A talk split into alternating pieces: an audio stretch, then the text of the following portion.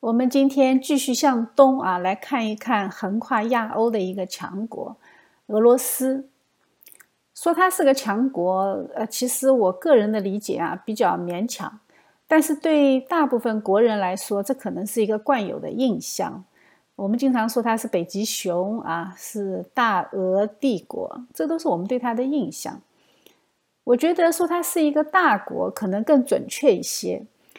但是我们要知道，大和强是不同的概念啊。我们从小受到什么地大物博这种概念性的误导，觉得大肯定就强啊，其实不是的。英国这么一个小岛国，对吧？荷兰这么一个低地国家，它都曾经是非常强大的国家。强不强，主要还是看这个国家的精神内核啊。一个没有精神内核的国家，它是不可能强大的。这个精神内核，如果不是来自于正确的信仰，它也很容易成为人民公敌呀。比如说像纳粹德国，所以我们今天就来看看俄罗斯这个国家，它的精神内核是什么？到底发生了什么问题啊？因为这个和它的国家命运息息相关。还是像往常一样，我们看历史不聚焦呃历史的事件了，而是看它背后的思想传承。和利益关联。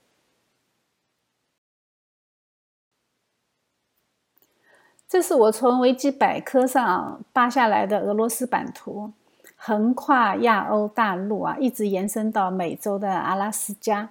从地理疆域上来看呢，它是不折不扣的大国。在它最鼎盛的时候，也就是十九世纪中期啊，它的版图。呃，北面可以到北冰洋，呃，南部呢是黑海，西面呢到波罗的海，东面到达阿拉斯加，涵盖中亚、北高加索和芬兰地区，呃，和挪威、瑞典、德国、奥匈帝国、罗马尼亚、奥斯曼帝国、波斯、阿富汗、中国、朝鲜和日本，它都接壤。所以，按照国土面积计算呢，它是历史上国土面积第三大的帝国。第一大是谁啊？第一大是大英帝国啊，第二是蒙古帝国，它排老三。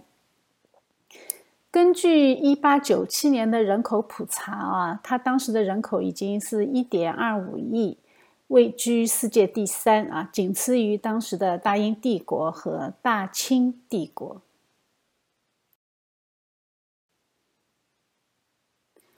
俄罗斯的气候属于温带大陆性气候。这种气候特征就是它夏天不会超过二十五度啊，很难得会超过。冬天呢就非常的寒冷，平均温度会低于零下十度，极寒的时候还不好说啊。拿破仑和希特勒都是低估了俄罗斯的气候，所以你可以说他们不是败给俄罗斯啊，而是败给上帝。这样的气候条件呢，就导致它的农业产品出产率非常低。因为日照条件不够嘛，温度不够嘛，所以不要看它有巨大的国土面积啊，其实很多地方它是不能作为耕地使用的。它的耕地主要是集中在靠近南部这一带啊，乌克兰就是它主要的耕地所在地。这种情况在工业革命之前，它就需要大量的劳动力和大片的土地来耕种，以保证它的产量。这个就是为什么它的农奴制会这么的根深蒂固。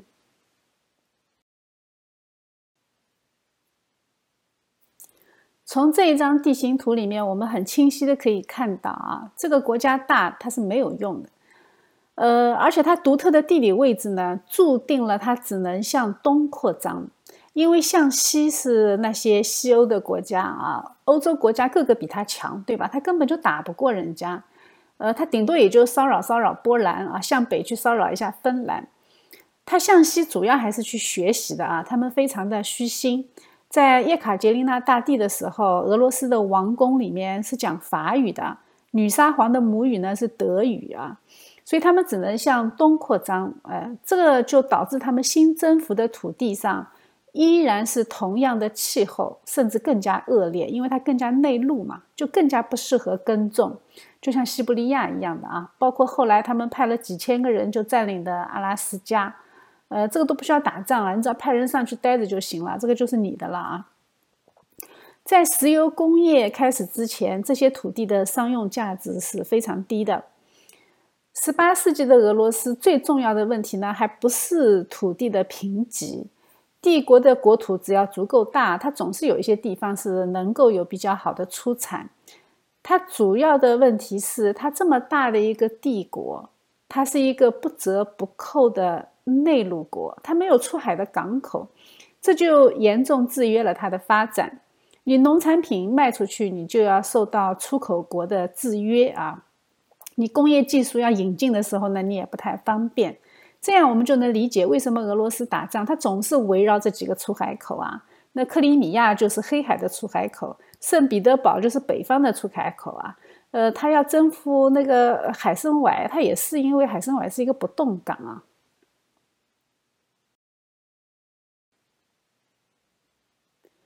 俄罗斯的早期人口构成主要是斯拉夫人。呃，有些资料显示啊，这块土地上最早是奴隶交易所的场所。呃，斯拉夫它的词源就是奴隶的意思嘛，就是 slave。在有些编年史上说啊，这些通过奴隶贸易慢慢建立起来的集市，他们并没有自我管理的能力，所以他们就到北欧的瑞典，呃，到那个瑞典那里去找了三个呃诺曼人啊，请他们过来管理管理自己。这个就是初代的留里克王朝。说管理呢，我觉得可能是后来的人给他们加的词汇啊。最初很有可能就是，呃，要要不就是带领他们打仗，要不就是把他们给打输了啊，并且还获得了胜利，开始来管理他们。那个时候的社会是极度混乱的，都是无政府状态，所以最烂的政府它也比无政府要好啊。有人保护总是比没有人保护强。呃，可能最早的那些奴隶贩子们也是这么想的。呃，我觉得更真实的情况，可能是因为诺曼人的入侵，因为诺曼人对西欧的入侵是全方位的，不仅仅发生在俄国啊，还有我我们记不记得还有哪个民族是诺曼人管理的？呃，就是曾经的诺曼底公爵，后来的英格兰啊，诺曼征服嘛，就把整个英格兰全部都攻下来了。还有一个是地中海的西西里王国啊，也是诺曼人征服的。中世纪的欧洲曾经有长达三百年的时间，不断的被北欧海盗所侵扰，呃，从而他们才会建立起非常稳固的封建制度啊。从这个意义上来说，诺曼人对欧洲还是有一点贡献的。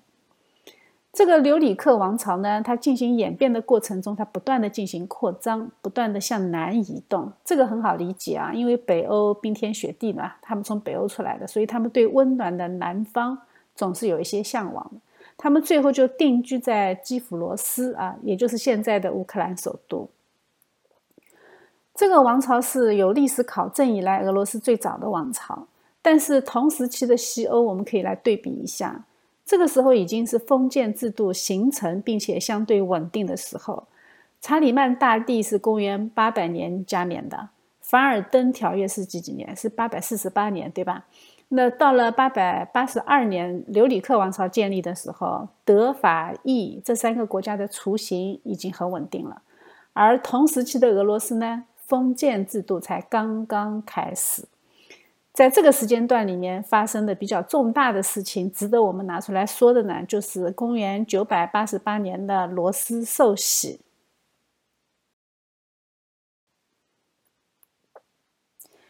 关于罗斯受洗啊，有一个非常有趣的记载。当时的大公啊，弗拉基米尔，他要为自己的大公国寻找一个信仰。所以他就呃和他的大贵族们商讨啊，就向各个国家派出使节去实地考察。结果呢，这些使节回来就报告了啊，就说他们去了信奉伊斯兰的伏尔加保加利亚啊，到那里去看呢，哎，觉得那些信奉伊斯兰教的那些人活得愁眉苦脸的啊，一点也不快乐，而且他们的宗教呢是禁止饮酒，呃，也不让他们吃猪肉。那吃肉喝酒，那可是俄罗斯人的一大享受啊！他们不会为了宗教信仰去放弃的。在德意志呢，好像他们的使节观察到，呃，基督教的西方教会，呃，这个时候天主教和东正教还没有彻底分裂啊，所以他们只不过是过去看了一下，他们认为，哎，那里的教堂和仪式不够富丽堂皇。这个时候还没有出现哥特式的教堂建筑，还是罗马式的啊，比较敦厚。最后，他们在君士坦丁堡呢看到了拜占庭基督教会的华丽排场。东方教会壮观的建筑和庄严的礼拜仪式，就给这些使者留下了非常深刻的印象。他们说：“呃，我们已经分不清自己是在人间还是在天堂。”他在报告里面这么写啊，说从来没有见过这样壮观美丽的事物，我们都不知道用什么词汇去描述它。于是呢，弗拉基米尔就选择了东正教。呃，文献记载还说他曾经接触过信奉犹太教的民族，呃，他没有选择，他认为犹太教不行啊，这是一种非常软弱、失败的宗教，他们混得这么惨啊，颠沛流离的，所以他们的神肯定也不咋地啊，就再也没有考虑过他。这个说法呢，有一定的可信度啊，因为在波斯和阿拉伯的史料里面，它也有相应的记载，说罗斯的使节确实曾经到过他们的地方。考察了伊斯兰教的情况，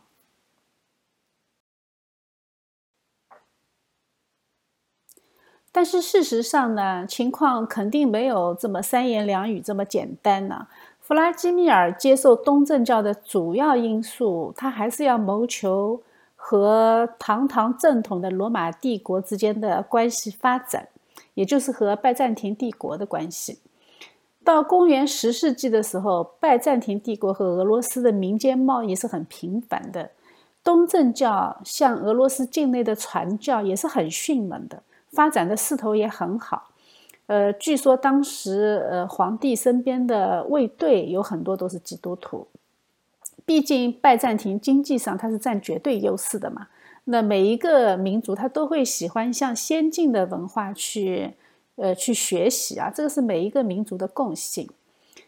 到了这个时候呢，拜占庭它出现了新的问题，就是帝国的小亚细亚受到了穆斯林的影响，经常发生一些叛乱。俄罗斯呢，他就用雇佣军的形式去帮助拜占庭镇压这些叛乱，这个就算是结成同盟了啊。为了巩固这个联盟呢，弗拉基米尔就表示希望和皇帝的妹妹，就是安娜公主结婚。呃，这个是在拜占庭历史上应该说是没有过的。拜占庭公主从来没有下嫁给一个野蛮民族，在他们眼里，这些妥妥的都是蛮族啊。呃，当时德意志和法国那些基督教君主去求婚，也都是被拒绝的。但是此一时彼一时啊，这个时候不一样了嘛，所以他们就勉强同意了这一桩婚事。条件就是弗拉基米尔必须成为基督教徒，那可以想象的，这个条件对他来说不是问题啊，他非常乐意接受。但是后来好像拜占庭皇帝还是后悔了啊，悔婚了，结果弗拉基米尔还兵戎相见，最后他们还是向武力妥协，这个婚事就成了。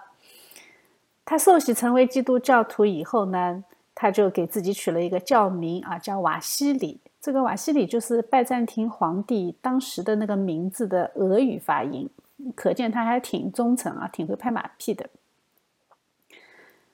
那你既然继承了拜占庭帝国的宗教信仰，那他就继承的更加彻底啊，他就把基督教定为国教，因为拜占庭也是这么干的嘛，对吧？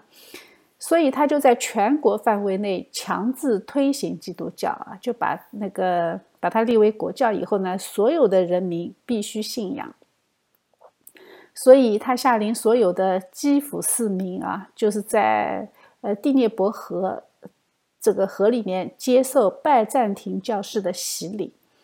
当时可是寒冬腊月啊，那个地方零下十几度啊，他们敲开厚厚的冰层，在河里受洗。历史上就把它叫做罗斯受洗。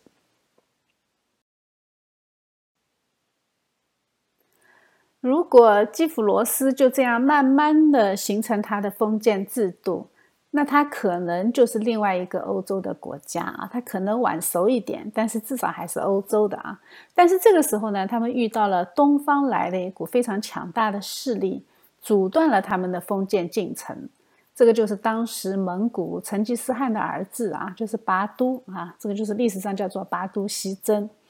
拔都西征我们以前讲过的啊，当时成吉思汗的一个王后是基督教徒，呃，就是曾经的聂斯托流派传到中国以后，在蒙古发展起来的一个支派啊，在蒙古它叫做耶里可温教。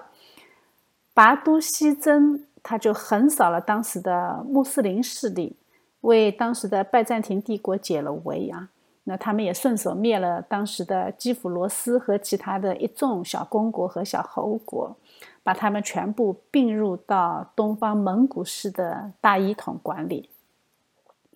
拔都的后代留在中亚的那一批成立了金帐汗国啊，从此呢，这一块土地上的大大小小的封建贵族，呃，大大小小的公国都被金帐汗国控制。这一控制就是两百五十年啊。那离金帐汗国比较远的莫斯科就兴起了。这个两百五十年对俄罗斯来说是非常关键的。他被来自亚洲的大一统势力牵制了两个多世纪，他基本上没有机会和欧洲有更多的交集。他要向蒙古交保护费呢，也严重制约了他自身经济的发展。但是他们从蒙古那里得到了一个思想传承，那就是大一统。从这个时候，俄罗斯和西方就出现了明显的不同走向。西方是分散的权力，对吧？它没有固定的权力中心，呃，但是呢，哎，东方就不一样，就是这种大一统思想，后来催生出彼得大帝的远征。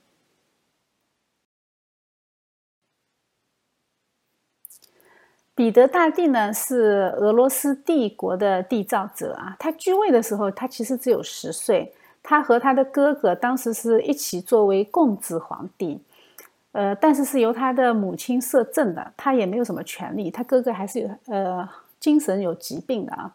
到一六九六年的时候呢，他的哥哥病死了，彼得一世就成为唯一的沙皇。他东征西讨的事迹我们就不说了啊。总之，在他的治下，俄罗斯成为一个疆域广大、多民族的帝国，几乎把原来蒙古控制的小公国全部打下来。他成为沙皇以后，他最想做的一件事情，他就是要得到一个出海口啊，所以他和瑞典打了大北方战争啊，得到了波罗的海的出海口，这个就是后来的圣彼得堡。他当然也谋求黑海的出海口啊，但是当时的克里米亚的宗主国是奥斯曼土耳其啊，所以他没有成功。他为什么没有成功呢？因为欧洲没有国家帮他啊，他自己是打不过的嘛。他在一六九七年的时候，他派出一个庞大的代表团啊，他自己呢隐姓埋名混在这个代表团里，游历西欧各个国家。他也想寻求西方各国的支持，但当时欧洲各个国家他们在干一件很重要的事情，在干什么？西班牙王位俱存战啊，所以各个国家的势力很复杂啊，全部牵扯进去打仗，所以他就没有找到一起反抗奥斯曼的同盟。但是他在荷兰花了很大的时间去学习造船，他目睹了欧洲各个国家资本主义发展的盛况，他就回来下决心要进行改革，他要脱亚入欧啊。这个时候，西欧宗教改革都已经改了好几轮了，对吧？荷兰都已经是共和国了，当时最强大的海上国家呀，已经是，所以这个对他的触动还是挺大的。但是不得不说啊，这时间是硬伤啊！这时间已经太晚了。他这个王朝如果从一六九六年亲政开始算，到一九一七年最后一代沙皇退位，勉强持续了两百多年。但是如果从他一七二一年统一俄罗斯算呢，他还不到两百年。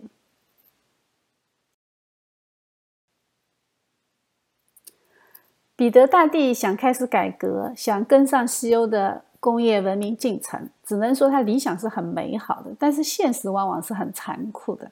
当时的俄罗斯在漫长的历史进程中慢慢形成的农奴制是非常难以撼动的。其实，任何一个国家在它发展的过程中，它都会产生奴隶制，这是没有办法的啊！因为在农耕社会早期，生产力严重不足的情况下，它一定会产生奴隶。俄罗斯也一样，俄罗斯的农奴最早形成的时候应该是在十四世纪。为了管理农奴呢，沙皇政府还在全国实行土地和户口登记政策。那我们现在就知道我们的户口制度是从哪里来的了啊？红色基因从这个时候就已经有了。当时凡是登记在地主名下的农民，他就成为农奴；自由人呢，你只要替他人做工达到六个月以上，还没有赎身，那你就是奴隶了。这个规定简直太吓人了！那几乎所有打工者都是奴隶啊！你要是为某一家公司工作满六个月，那你就不能动了，你就只能锁在他那里了。这个就是挺可怕的一件事情。到一五九七年呢，他又规定地主有权利追捕逃亡期没满五年的农民。那这样的话，农民就更加牢固的被锁在土地上。到一六四九年的时候呢，他们还出了一本叫《法律大全》。在这本法律大全里面，他就明确宣布，地主追逃呃追捕那些逃亡的奴隶，他已经没有时间限制了，你随便什么时候都能够去追逃，而且还要连同他们的家庭财产一起全部都没收啊！所以这个挺可怕的。到十七世纪中期的时候，俄国农奴制正式确立，这个是在彼得大帝上台之前五十五十年的事情啊。在俄罗斯呢，封建主在法庭上对自己的农民他负全部责任的，他有完全的司法权，也就是说，他可以对农奴动私刑。除了对沙皇的叛逆行为之外，农民不可以告发自己的主人。就是说，你除非你的主人叛乱啊，你可以去告状。你自己的不公正待遇，你是没有地方可以去喊冤的。而且地主破产的时候呢，他的债务是要他治下的农奴去偿还的。地主有权干涉农民的一切事务啊，包括财产、婚姻。哎，这个就挺挺惨的啊！这个农奴的日子非常的非常的悲惨。就是在这样的体制下，彼得大帝想向西欧学习，想发展工业，那他显然是想多了，对吧？经济发展需要的是什么？需要的是自由民啊！那西欧国家它是在自由民和自由城邦出现以后才出现资资产阶级的萌芽，对不对？所以说，呃，这种经济结构的改变不是你人为可以做到的，它有一个自然演变的过程。在这个过程中，教会的作用是非常大的。彼得大帝他是看不到这一点啊，显然后来的那些。呃，远方的五四运动者，他也看不到这一点。所以，虽然彼得大帝用他非常开放的心态向西欧去学习，但是他注定只能学到一些皮毛，学到技术，并不能改变帝国的命运。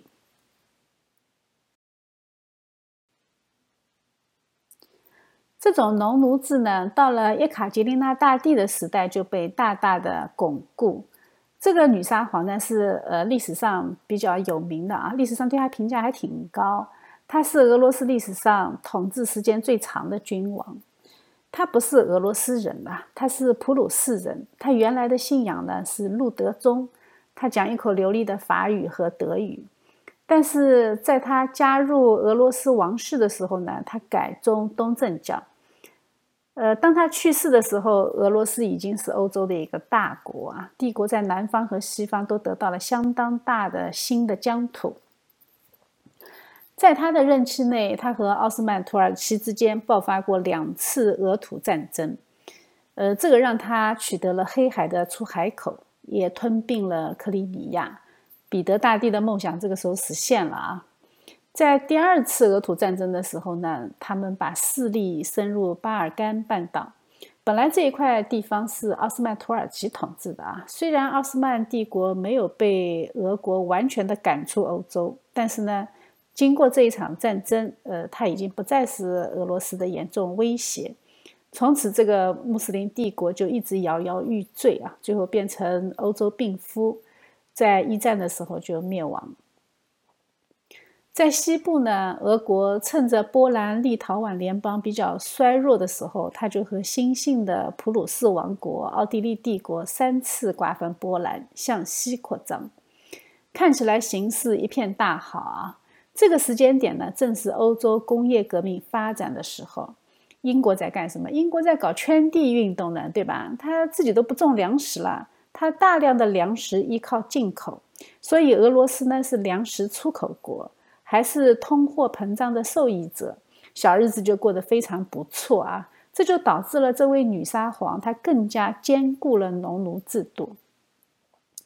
也就是说，他用坚守自己固有的农奴制度的方式，在支持西欧社会的转型。结果，人家都往工业化走了，俄罗斯还是个农业大国。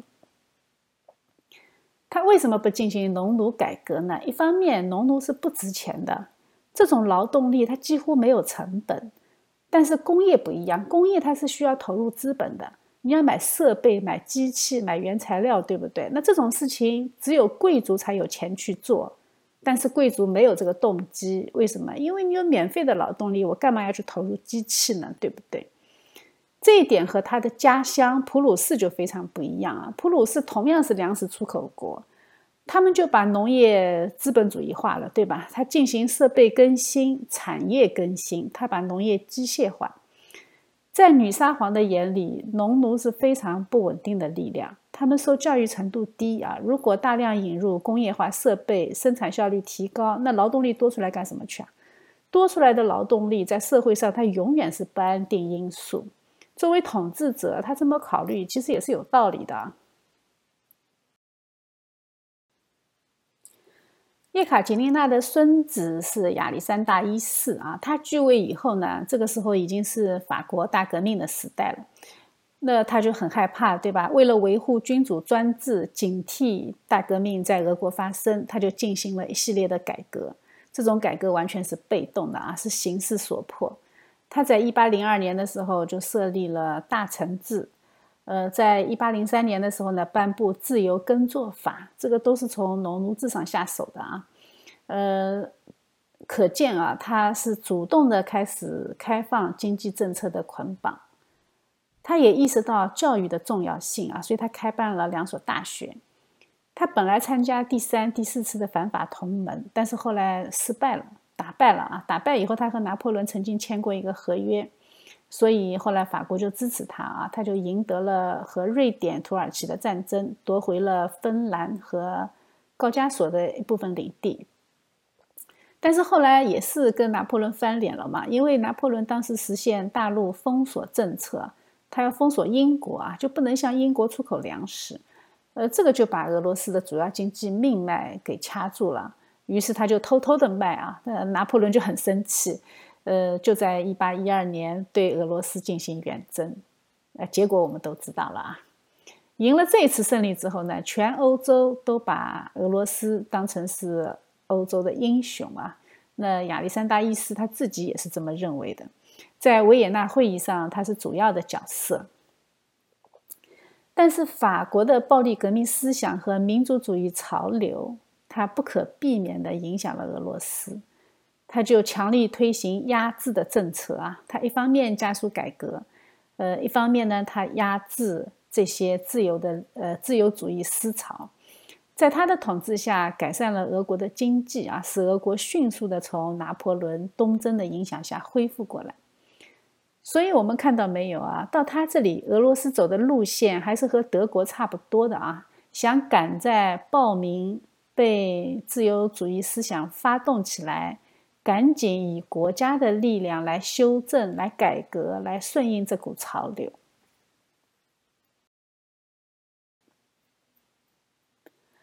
亚历山大一世死后，他没有男性的继承人，这个就由他的弟弟尼古拉一世继位。尼古拉一世是老三啊，老大死了，老二放弃继承，就由老三继位。老二是康斯坦丁大公，他为什么会放弃皇位的继承权？据说是因为他和波兰的一个贵族结婚，所以他不具有这个资格。但是实际原因可能也并不是这个啊，也有说是因为他对父亲保罗被暗杀有疑虑，他不愿意做皇帝。呃，总之这个事情后来引发了十二月党人的起义。当时有三千个军官聚集在元呃元老院广场啊，后来被尼古拉一世用一万个士兵镇压了。这三千个军官呢，是受到法国大革命的影响，呃，他们成立了一个组织啊，呃，他们其实后来自己也分裂，分裂成两派啊，一派是主张共和制的，叫南方同盟；还有一个是主张君主立宪的北方同盟。但是呢，这个时候他们联合起来，共同密谋要发动叛乱，要逼沙皇退位啊。其实沙皇也是想改革的，他只是不想以这种自我革命的方式去改革。在尼古拉一世统治时期，农奴还是获得了从事商业的权利，各方面的条件都大大的松绑。很多农奴还分到了土地和森林，农奴的比例已经下降到百分之三十五。他为了争夺小亚细亚的权利，他发动了克里米亚战争啊，这个是世界上第一场现代意义的战争啊，出现了很多现代化的武器啊，呃，这个就让俄罗斯和西欧的差距一下子展现在世界面前呢。它原形毕露啊，这个又大又强的国家，其实它只大不强啊，呃，差距还不是一点点，呃，但是在这场战争失败之前呢。呃，尼古拉一世他就去世了。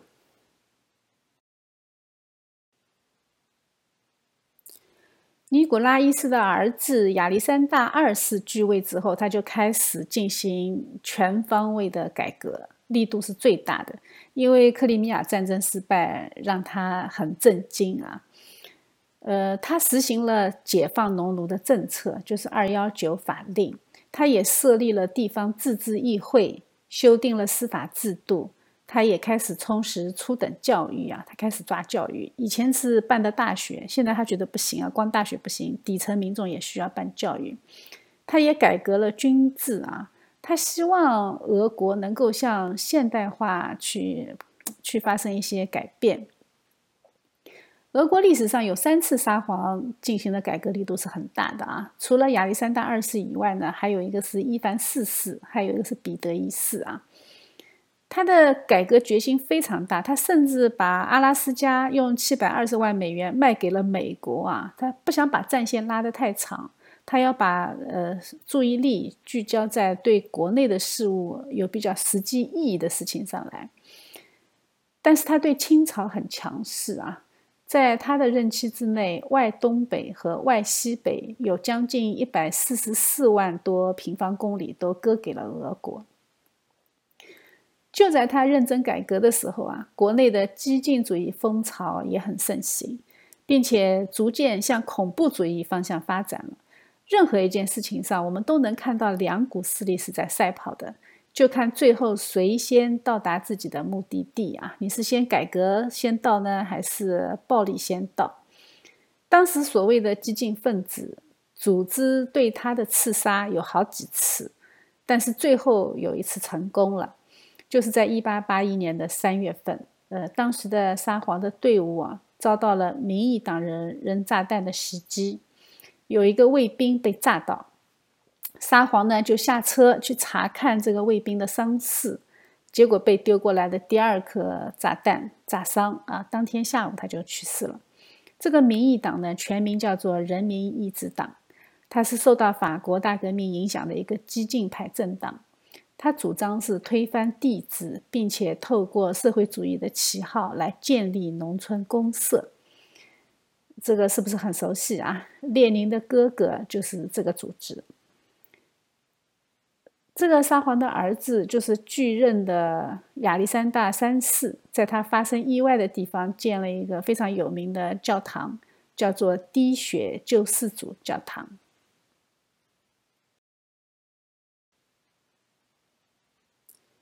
国家的发展啊，有点像在开汽车啊，本来油门踩得好好的，挺稳的，结果一颗炸弹扔过来啊，这个车就不得不停下来。亚历山大三世继位以后呢，他就采取了比较保守的方法，他把改革的步子就明显放慢，甚至很多地方他还踩了刹车啊，因为他不想做太多的改变，任何的改变他都会产生新的不满意的势力，因为你无法取悦所有人。好在他父亲的改革政策这个时候开始发挥作用啊，他的统治呢是在亚历山大二世开创的繁荣的基础上。出现的这种比较好的局面，当时国内相对和平稳定，这个也是俄罗斯帝国后期最繁荣的时期。有些人把它叫做和平缔造者。他采取的方法是类似于像董事长式的那种治国方法啊，他组织和任命了一批比较有能力的人，形成了一个智囊团，让这些人先对国家政务进行研究啊，拿几个处理方案，然后呈报给他，最后由他来做出决定。所以这种智慧肯定比他一个人管理要要更加强一些。但是他对国内的激进主义和恐怖主义打击得非常厉害，他坚决不让他冒头啊，呃，发现一起就严肃处理。当时呢，有秘密警察制度，有书信审查制度，舆论的管控非常的严。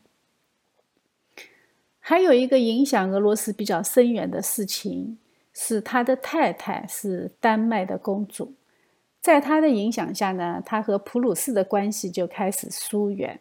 为什么？因为当时普鲁士不是要统一德国和丹麦打仗嘛，这就使他对俾斯麦和威廉一世，呃，就特别的反感。尽管在他之前的六位俄罗斯君主都有德意志的血统，但是从亚历山大三世开始啊，宫廷和贵族开始俄罗斯化的进程啊，开始本土化了，开始疏远德国，呃，政治上也开始亲近法国。这个政策对俄罗斯影响很关键啊！这个就导致他在一战的时候，他们没有站在德国这一边。本来他们的德国血统其实是很难，呃，很难躲过一战的啊。但是呢，他们在一战的时候呢，就站在了英国和法国的这一边。虽然后来他们一战因为自己的原因退出了，但是因为他站队站对了啊，那个站在英法这一边。所以导致后来的苏维埃政权得到了西方政府错误的理解，以为他们是自己人啊，以为他们是站在西方的立场上。这个只能说西方还是大意了。亚历山大三世的改革有一个致命的错误啊，就是发展大海军战略。他在位的时候推出了一百一十四艘新型战舰。其中包括十七艘战列舰和十艘装甲巡洋舰啊，他的海军势力上升到世界的第三名，仅次于英国和法国。他的军舰总吨位达到了三十万吨。我们前面说过了，它是一个不折不扣的内陆国啊，对吧？南方的黑海出海口门口就是博茨普鲁斯海峡，对不对？卡住你分分钟的事情。这个海峡是在奥斯曼土耳其手里的，北方的圣彼得堡，它的出海口也是很危险的。呃，它从波罗的海一出去，全部都是敌对国啊，芬兰、瑞典、丹麦啊，所以海军真的不是他的强项。他发展了这么多的海军，最后全部停在港口里面啊，没有用。而且你这样发展吧，你还激化了另外一个海权大国的矛盾，就是英国，对吧？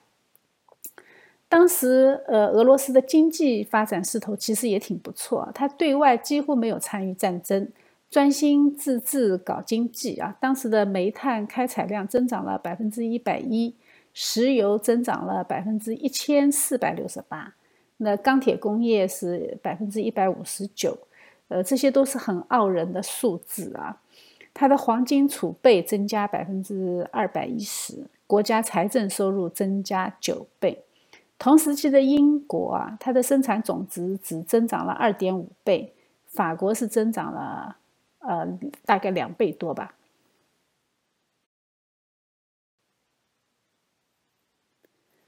在亚历山大三世统治的时候，列宁的哥哥因为参与了刺杀沙皇的活动啊，后来被实行绞刑。列宁的哥哥也叫亚历山大啊，他们是出生于一个贵族。他的父亲呢是非常有名的一个政府官员，在国家杜马，就是国家议会啊，和教育系统都有非常响亮的名声。你只有这样的家庭条件，你才能够保障小孩子能够得到最优质的贵族教育。呃，作为长子的亚历山大也不负众望啊，他从小就非常的聪明，对自然科学有浓厚的兴趣。他是以非常优异的成绩考入圣彼得堡大学啊，他学的是物理，他的老师很有名啊，他的老师是非常有名的科学家，叫门捷列夫啊。大学生涯中呢，因为他太优秀了，他还获得过政府颁发的金质奖章。结果这个学物理的啊，他去做了一个化学炸弹，他用的是政府颁发给他的这个金质奖章去卖掉换来的钱，哎，真的是很有讽刺的意味啊。有人说，列宁的哥哥可能是历史上第一个试图用化学武器来从事恐怖活动的人。呃，但是他的超型评语中写的非常好，说他举止非常出色啊，几乎没有缺点。呃，书面作业完成的很优秀，学习刻苦啊，特别喜欢拉丁语和数学。在法庭上，亚历山大的辩护律师试图想把这个案件。往另外一个方向引导，就是说他年少轻狂、天真无知啊。但是亚历山大在自我陈述的时候，他很清楚的说：“他说我知道自己在做什么。”而且他面对法庭的这些人，他做了一个非常长的演讲，他表达了自己对制度缺陷的看法和对社会发展可能性的一个概括性的陈述，应该说还是挺有思想的啊。但是呢。他的总结性发言是很恐怖的啊！他最后说：“他说恐怖主义是知识分子革命的唯一手段。”哎，这个就不可能再被原谅了，对吧？他们这一批一共逮捕了十五个人，最后流放了十个，有五个是绞刑，他就是其中的一个。这个对列宁的震惊那可是相当的啊！呃，他当时只有十三岁啊，列宁只有十三岁。这股思潮不要小看他啊，呃，就是从这一股激进主义的思潮中派生出后来的犹太启蒙主义。犹太启蒙主义就是鼓吹共产主义的啊，就是他们，他们呃，犹太世俗化也是他们鼓吹的。俄罗斯当初瓜分波兰的时候，他们是怎么都没有想到，这批瓜分进来的波兰犹太人会成为他们后来共产主义思潮的主要领导人。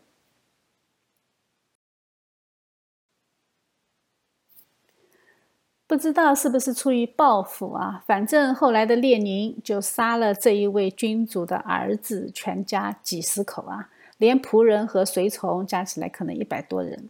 这个就是俄罗斯的末代君主尼古拉二世，他的命运啊和法国的路易十六真的是有几分相似的啊。呃，他在加冕仪式的时候呢，呃，当时的庆祝仪式结束以后啊，那个会场开始发面包和饮料。当时老百姓就排队去等候，结果呢太拥挤，发生踩踏事故啊，造成了一千多人的死亡。路易十六登基的那一天，也有类似的事件发生。但是，呃，当时的呃新登基的皇帝和他的皇后，居然若无其事的去出席其他的庆祝活动。这个事件呢，被后来的那些。报纸啊，媒体煽动以后呢，他就给国民造成了一个非常坏的印象，就觉得我们新登基的这个沙皇是一个非常冷漠的、对民众漠不关心的、对生命毫无尊重的这么一个人，这就对他特别的反感。事实上，他们可能并不知道当时现场的情况，因为大家都排排队，呃，轰轰拉拉的挤在那里。呃，反正这个现场就是一片欢腾嘛，所以你不会去知道它里面发生了什么。大喜的日子就是发生这种踩踏事件，下面的人也是捂在那里，不会去报告皇帝的嘛，因为怕扫兴，怕不吉利嘛，对吧？但是民众对他的印象是不可逆转的。他也参加了日俄战争啊，起因是因为他参加了八国联军，他占领了满洲。而后来，清政府私下和日本商量，请求日本帮助去把俄国赶出去啊。呃，没有钱支付呃日本的费用怎么办呢？他们就答应出让一部分的东北利益去给日本。呃，这是一个双赢的政策，日本就答应了啊。日本就和俄军打起来了。我们知道日本后来赢了，对吧？但是呢，呃，接接下去日本赢了以后，他们不是就开始建设大满洲了嘛？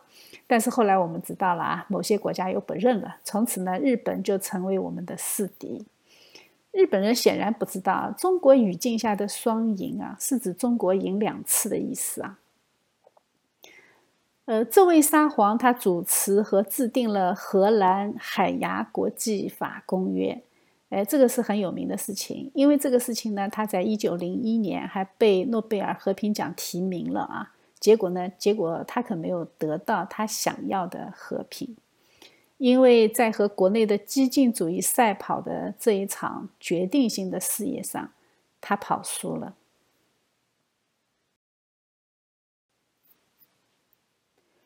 虽然他统治的时候经济还是很不错的，他也继续改革。那当然仅仅限于经济层面啊，在政治体制的改革上，他的动作其实很谨慎，非常的小。王权势力他是不可能进行自我革命的。我们在讲法国大革命的时候就说过啊，要权力放下屠刀，这是不可能的事情啊，因为他们没有安全感。当时他看得见的呀，你们把路易十六都杀了，我要是走他那条道路，我不也得跟着完蛋吗？对吧？当时他统治下的经济情况还是整体向上的，粮食收成增加了百分之三十啊。到了一九一三年的时候，农业产值增长百分之二，那个可是世界第一了啊。工业产值增加百分之五，这个增产量也是世界第一。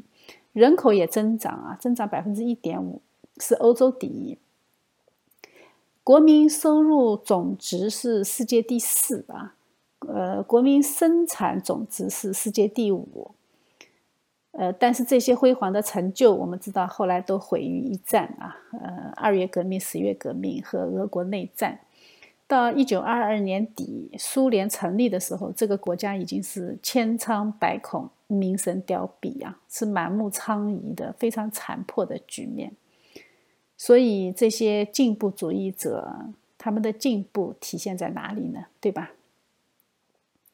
他被民众极力反对的原因，基本上是他自己无法抗拒的，都是不可抗力呀。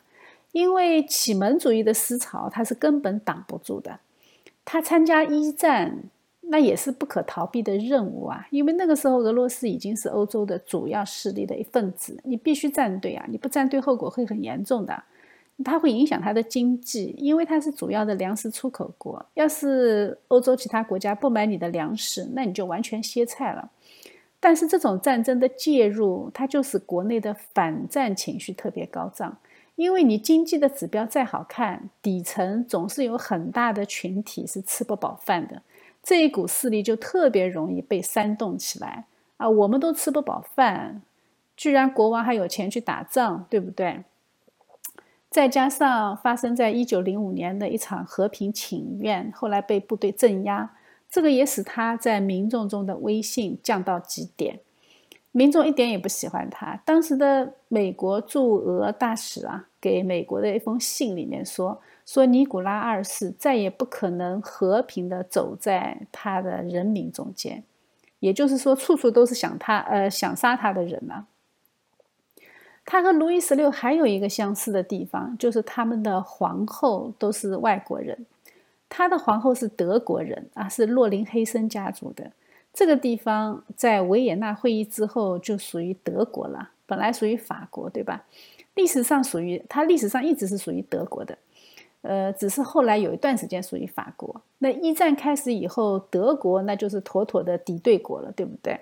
所以当时的谣言就是从这里下手的啊，让老百姓觉得皇后的娘家靠不住。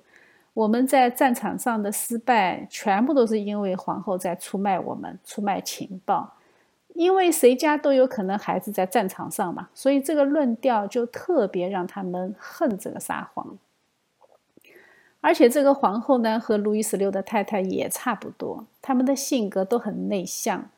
而且他们两夫妻的关系特别的好，沙皇几乎很少参加公众活动，也很少和他的贵族混在一起，都是在家里陪几个孩子。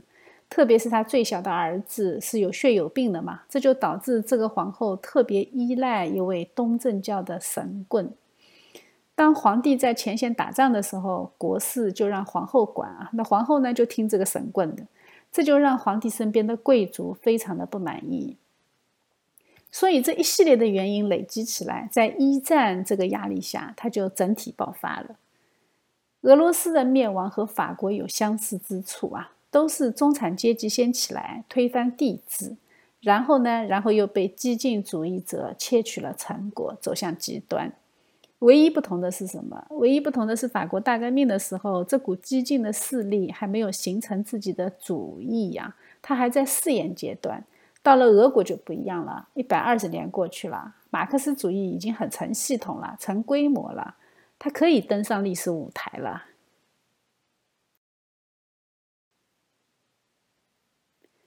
尼古拉二世和当时的英国国王乔治五世这两位君主长相是非常的相像的啊，相似度可以说达到百分之九十以上。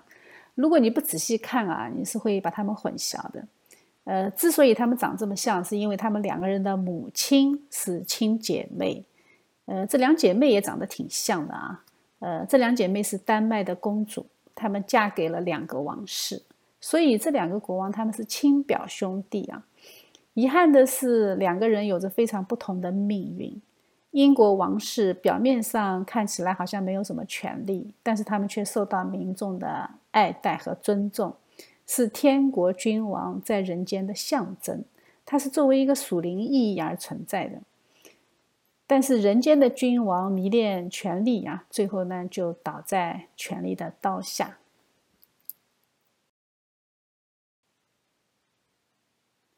我们从历史中看到，尼古拉二世的改革确实在进行，但是他为什么就无法走出像英国王室那样最终放下权力的这一步呢？答案是显而易见的啊，因为他们没有一个强有力的教会。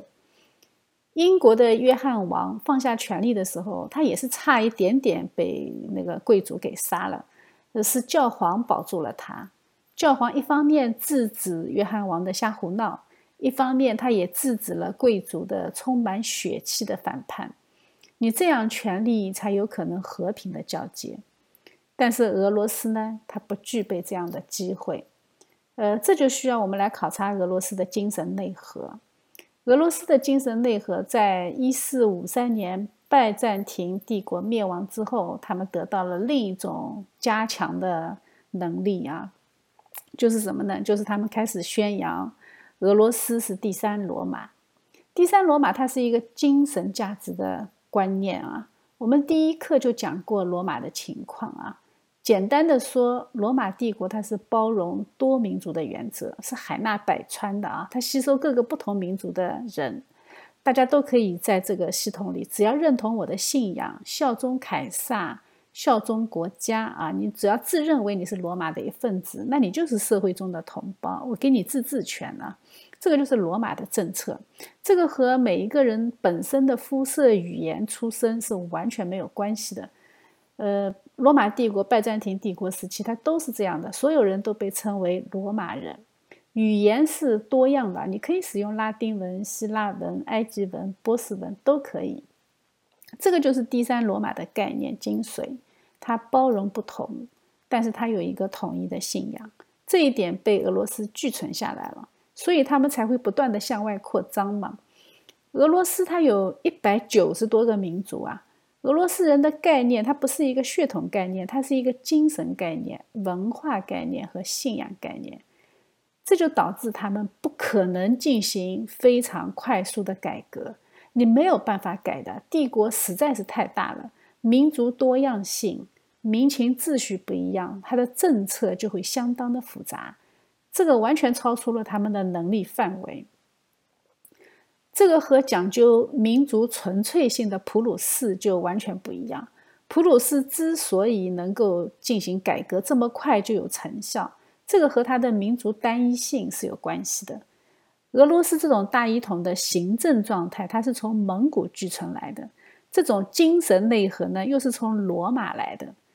非常可惜的是，他们没有一个真正的可以统一的信仰，因为他们的信仰不是真正的信仰。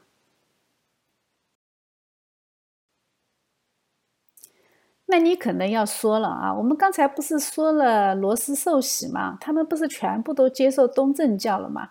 这个野蛮的民族不是已经归正了吗？其实不是啊，他们并没有在信仰上归正，他们还把东正教给带歪了啊！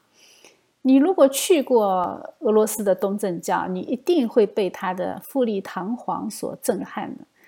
你但是同时也会发现，四周的墙壁上挂满了各种各样镶嵌在金色画框里的精美圣像。特别是祭坛后面的用来隔离圣所和大厅的这个整面的圣像墙，上面包括圣母玛利亚、耶稣基督，还有圣徒、圣人以及天使啊，那很多圣像都在上面。几乎每一个圣像附近，它都会放一个蜡烛台，上面插了很多信徒点的蜡烛和香，非常的绚丽而庄严。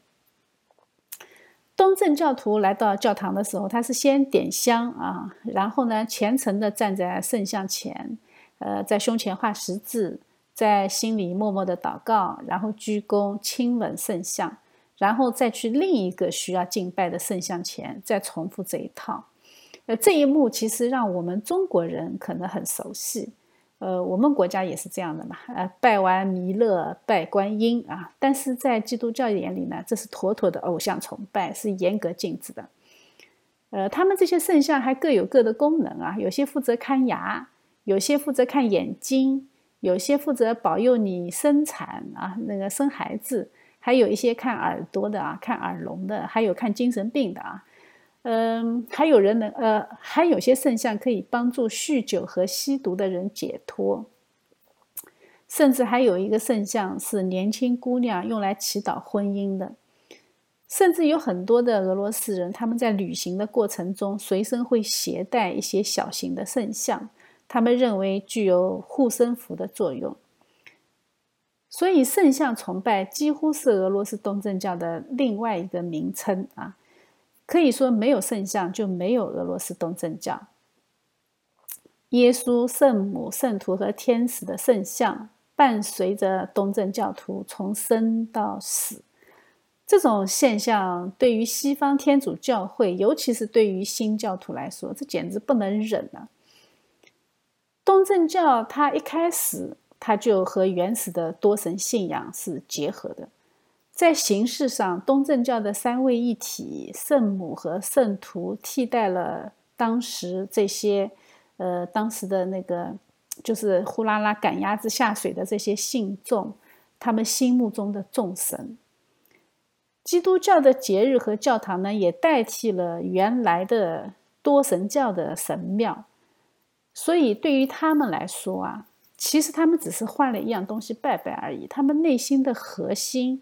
还是以前的偶像崇拜。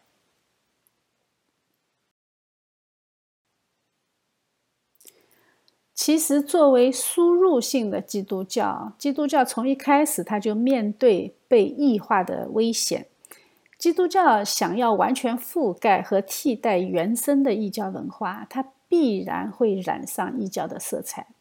无论是用征服的手段，还是像俄罗斯这样主动接受啊，基督教必然会和本土文化相结合。这个特点，我们后来在南美也能看到。在南美的天主教信仰和罗马肯定不是一回事啊。使徒保罗在新约圣经里面，他非常严肃地针对这种现象，向我们发出了警告。保罗在基督教初期就抵挡住两大势力啊。一方面，他拒绝基督教希腊化，他驳斥斯多亚主义啊；另外一方面，他拒绝基督教犹太化，不让他们行割礼，不让他们走律法主义的路线。但是，保罗的追随者们显然在这一点上让步了。我们这个课程前面讲过，在罗马帝国时代，为了去除老百姓的偶像崇拜。教会会用一些基督教的纪念日来填补节日的庆祝，用来对圣徒纪念，来替代老百姓对偶像的崇拜。结果呢，就慢慢的演变成这些圣徒也能够对人的生命提供保护这种理论。这个传统其实从罗马帝国就有了，希腊教会和拉丁教会都不同程度的受到影响。大家记不记得马丁路德被雷劈的时候，他是向谁祷告的？向圣安妮，对不对？那圣安妮就是矿工的保护神。这个还是罗马教会哦，罗马拉丁教会啊。可见啊，当时的拜占庭东正教呢，呃，跟他们比是有过之无不及。针对这个情况，其实希腊教会曾经也抗争过，但是没有办法，群众的势力实在是太庞大了，因为他们是国家教会。国家教会就鱼龙混杂，什么人都在里面。你的真理啊，根本没有办法去和他们抗衡。你一个人一个人的说，人家都不搭理你啊，觉得自己都信得挺好的。你信仰一个一个传的时候，每一个人他都知道自己信的是什么，你这样的信仰才能建立起来。那否则那就是就是多神教换一个基督教的名字啊。而且我们知道，拜占庭帝国皇帝的地位比教会要高。所以，帝国的福祉，它就一定会被放在真理之前。帝国是要求老百姓稳定的，对不对？国家稳定最重要嘛。但是教义是不能争论的，教义的纷争会分裂国家。所以，东方教会几乎没有在教义上有任何的长进。自从和西方分开以后啊，老百姓他只是强烈的要求有一种宗教上的安全感。对教义，他们是不关心的。毕竟那个时代没有圣经，大家也不识字。政府要顾及最大人群的感受，他就必然会在教义的真理上越走越低。信仰的方式呢，越简单越好。其实这个就是熵增的过程。你符合最大公约数的原则嘛？你只要参与的人越多，你的标准就越低啊。所以这种妥协，它是必然的。所以，当罗斯受洗这个事情发生的时候，拜占庭的土地上，基督教信仰就已经具备了文化重叠的传统。所以呢，所以他们就理所当然的继承了这一传统。这个就是俄罗斯它的文化上的双重性。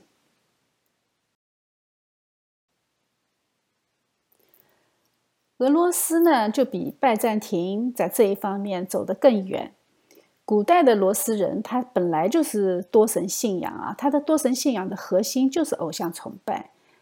当他们被皇帝扑啦扑啦的赶下水之后呢，哎，他们原来的多神崇拜就不能再做了，对不对？他们是很不乐意的，于是他们就很恐慌啊，他们也反抗。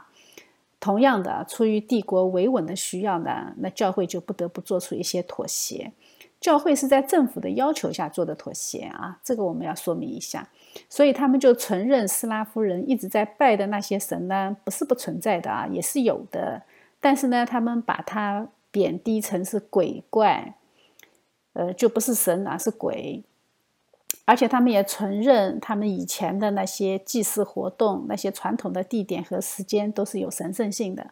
但是呢，把基督教的教堂替代进去。其实走的还是当初罗马帝国的路线，于是呢，基督教教堂就取代了原来的神庙，圣像呢就取代了原来的偶像。对罗斯的普通信众来说，抽象的三位一体是扑朔迷离的，他们是不能理解的。彼岸的救赎呢，又离他们很遥远。这个时候，只有充满威严和神秘感的圣像，才能够让他们感到原来的那些偶像带给他们的一些亲切感和归属感，才能给他们带来安慰啊。我们以前讲东正教的那一集里，曾经说过关于圣像崇拜的神学辩论啊，听起来好像维护圣像崇拜的那一派，他也有相当的道理。但是他们只是尊敬啊，他们声明啊，强调说拜圣像只是尊敬，并不是崇拜。但是我们知道的嘛，教会的神学规定是一回事情，但是到了老百姓手里，怎么样理解，那可由不得教会了啊。再说，本来教会也要向人去传讲神的能力，对不对？那老百姓就很容易从这种神的能力中去理解成偶像崇拜的能力。于是后来我们就看到，在俄罗斯的系统里面，圣乔治就成了勇敢无敌的战神和皇家的保护神。农业的保护神呢，就变成了圣尼古拉啊，呃，这个代替了他们以前的那个粮食老人。同时，尼古拉还是个水手、商人，还是出嫁女的保护神。因为根据传统，圣尼古拉曾经给一个无法为自己三个女儿置办嫁妆的贫困人口三袋金币呀，所以他就成了这些呃小孩子、女孩子呃嫁不出去的时候就要拜圣尼古拉，而圣母玛利亚呢就成了他们最喜欢的大地母神啊，这很奇怪的，这个但是他们都能够产生这样的联想。对于呃多神信仰被迫改为基督教的古罗斯人来说啊，圣像崇拜就变成了新宗教里面他们熟悉的旧的形式和内容，而且他们就觉得，哎，原来我现在拜了一个新的神灵系统，这个系统比原来的那个系统还要强大啊！我们新拜的这个神更加有力量，更加有神力。当时的东正教会允许这种情况发生，他们希望这样比较容易让有异教徒信仰的人转变起来有一个过渡的空间。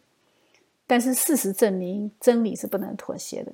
一旦将人的意识掺杂进来，他就一定会越走越远。从这个意义上说啊，东正教啊，随着拜占庭帝国的灭亡，其实它的精神内核就已经消失了。寄居在俄罗斯帝国的东正教信仰，它是一个不折不扣的偶像崇拜。这一点我在上一次讲东正教的时候也提过一句啊，因为在我的眼里，他们已经不是基督教了。既然一个国家这么大，人口这么多啊，呃，当然了，我们也不可能一棍子全部把他们打死啊，说他们全部都是异教徒。纯正信仰的人，我们不能说没有啊。俄罗斯有非常好的、非常优秀的作家，像那个托斯托耶夫斯基啊，像索尔仁尼琴，呃，都是有非常深刻的信仰基础。但是这种状态真的不是大多数。社会的建设是需要大多数人的参与，不是靠一两个思想家能够成事的啊。但是俄罗斯东正教作为一个信仰的组织机构，它可以说是全然失败的。这就可以解释为什么后来苏联这么迫害东正教，几乎赶尽杀绝、斩草除根，但是却依然没有带来信仰的复兴和他们自我的修正。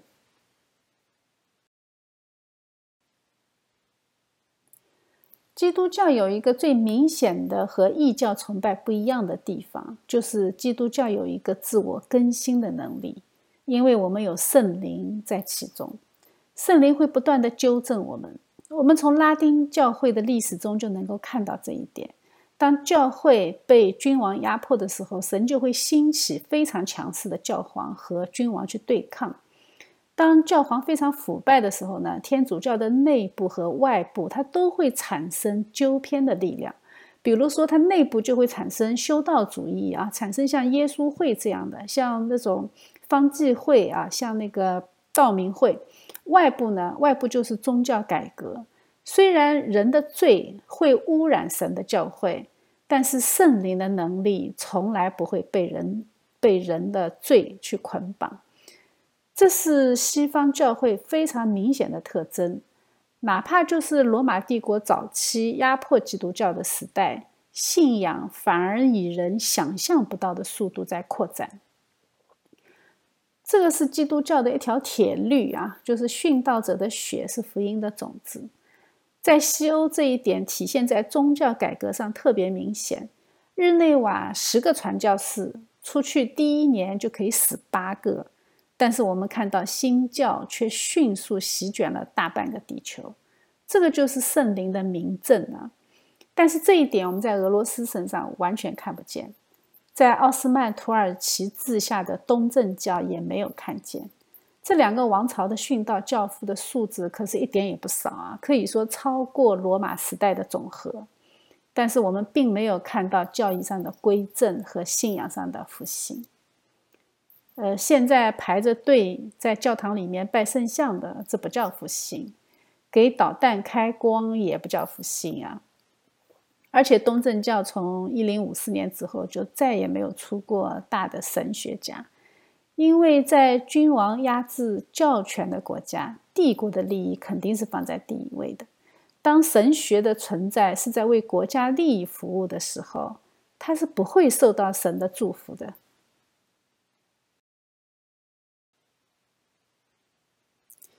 由此啊，我们可以看到俄罗斯这个帝国灭亡的必然命运。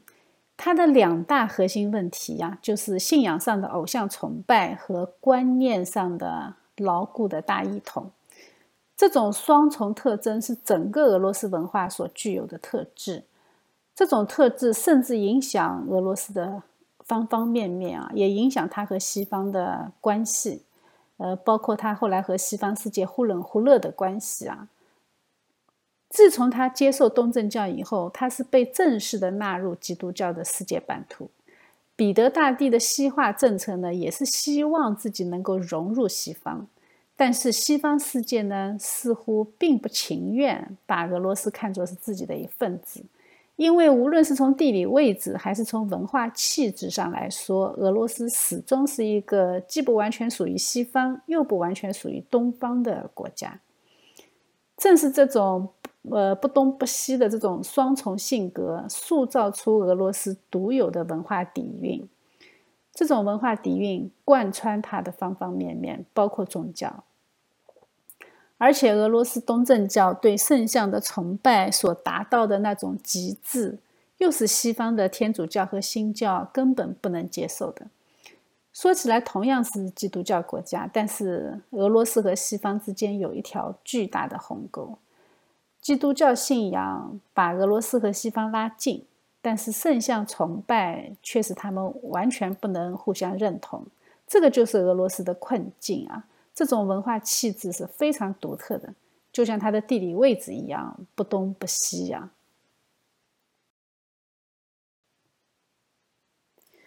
所以，这个帝国它的困境是显而易见的，它起步晚，发育迟。信仰又是赶鸭子下水啊！全民被迫，地域分散，民众的教育程度又很低，文盲率是欧洲最高的。但是王室和贵族的西化很严重，王室接受西方君权神授的观念牢不可破，贵族阶级呢开始分化啊，开始受到法国大革命的影响，开始要求变革。老百姓呢，老百姓大部分其实并不关心政治。少数自由民和资产阶级和后来的工人阶级参与了暴动，和法国大革命那种席卷全国的这种浪潮不一样的是，俄罗斯的灭亡真的没有非常大的声势，反而是在后来的内战里面啊，红军白军打得比较惨烈。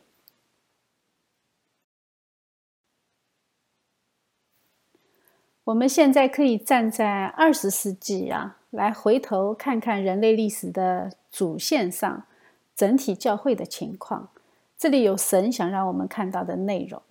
我们可以用一棵树来做比喻啊，一切的生命现象在伊甸园里面都是亚当从神那里领受的教科书啊，神是把所有的东西带到亚当的面前，让他命名，对不对？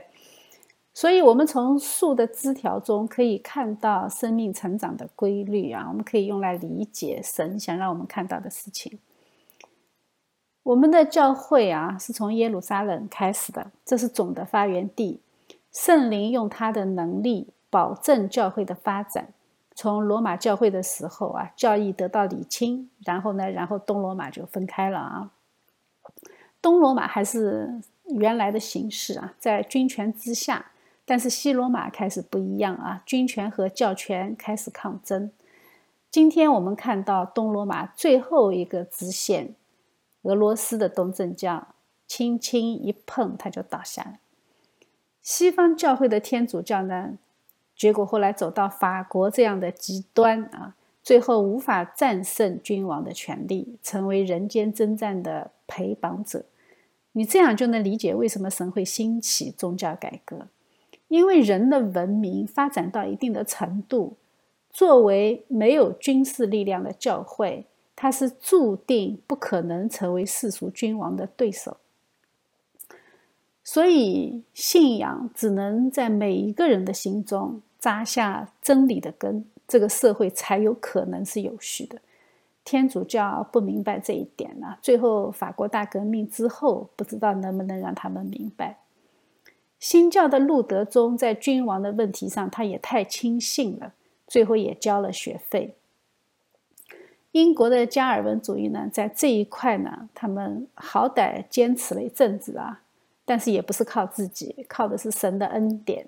因为大宪章、清教徒运动、信仰复兴运动这一波一波都是赶在马克思主义之前呢。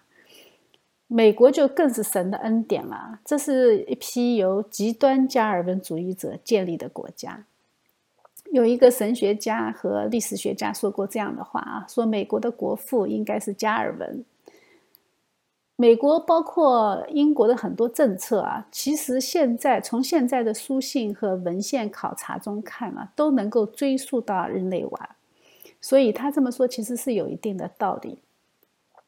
当然啊，我们再往前去追想的话，我们就知道加尔文的思想它是从哪里来的。它是传承古代教父的啊，是从圣阿古斯丁这一条线传下来的，所以根子最后还是在耶路撒冷。我们只要坚守住基督教的核心观念啊，核心的真理，我们就一定能够走在正路上。但是遗憾的是，人类社会最终还是走向熵增的路线啊。如果没有神的护理，一切都会走向败坏和无序，这个是熵增的规则啊，这是热力学第二定理告诉我们。所以把教会的历史连起来看，我们就能看到，其实是圣灵一直在带领我们，圣灵带领我们甩掉人的罪性给教会带来的捆绑，将人类的文明不断的推向末世。所以看到树枝往上生长的时候，它左一根右一根的这种这种枝条，最后会老去，对吧？我们经常会看到有人把这些老的枝条给锯掉。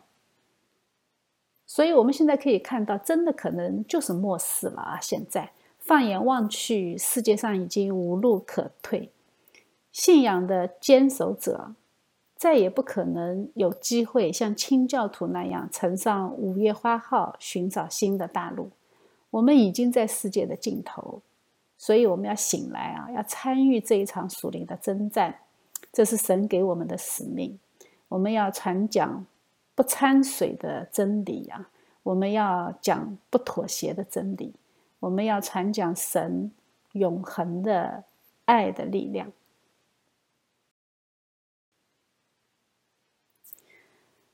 我们用马太福音的一段经文。来总结今天的课程。天国好比一个人要往外国去，就叫了仆人来，把他的家业交给他们，按着个人的才干给他们银子，一个给了五千，一个给了两千，一个给了一千，就往外国去了。那领五千的随即拿去做买卖，另外赚了五千；但那领一千的去掘开地，把主人的银子埋藏了。结果后来的结局是什么啊？这个结局是神回来以后啊，主人回来以后要夺过他这一千来给那一万的，因为凡有的还要加给他，叫他有余；没有的，连他所有的也要夺过来，把这无用的仆人丢在外面黑暗里，在那里必要哀哭切齿了。这就是我们很熟悉的马太效应，对不对？有了更多啊，没有的就更少。我为什么用这一段经文来总结呢？我们要知道，斯拉夫的字母系统是基督教的传教士帮他们发明的，而且还将福音书也翻译给他们。后来整本圣经也都翻译了，使他们能够用斯拉夫语言来敬拜。这是罗马教会没有的待遇啊！罗马教会一直要到宗教改革以后才有这个待遇啊！但是俄罗斯从公元的九百八十八年开始，一直到它灭亡的公元一千九百一十七年，这漫长的将近一千年的历史当中，他们并没有将圣经的真理传达给他们的民众。所以，他真的就有点像圣经里面那个拿了一千两银子的人，把它埋在地里一样。西方世界的民众，他还能找个借口，是吧？说因为民众读不懂拉丁文，教会也不让他们读啊，所以他们不知道圣经。东方教会那可是一点理由都没有啊，所以神的审判是让人无可推诿的。西罗马灭亡的时候，那可是一穷二白的，啥都没有啊，都被蛮族砸光了，对吧？那些希腊罗马的古代经典经卷，那些呃基督教神学的经典，都是由东正教保存的，都保存在君士坦丁堡啊。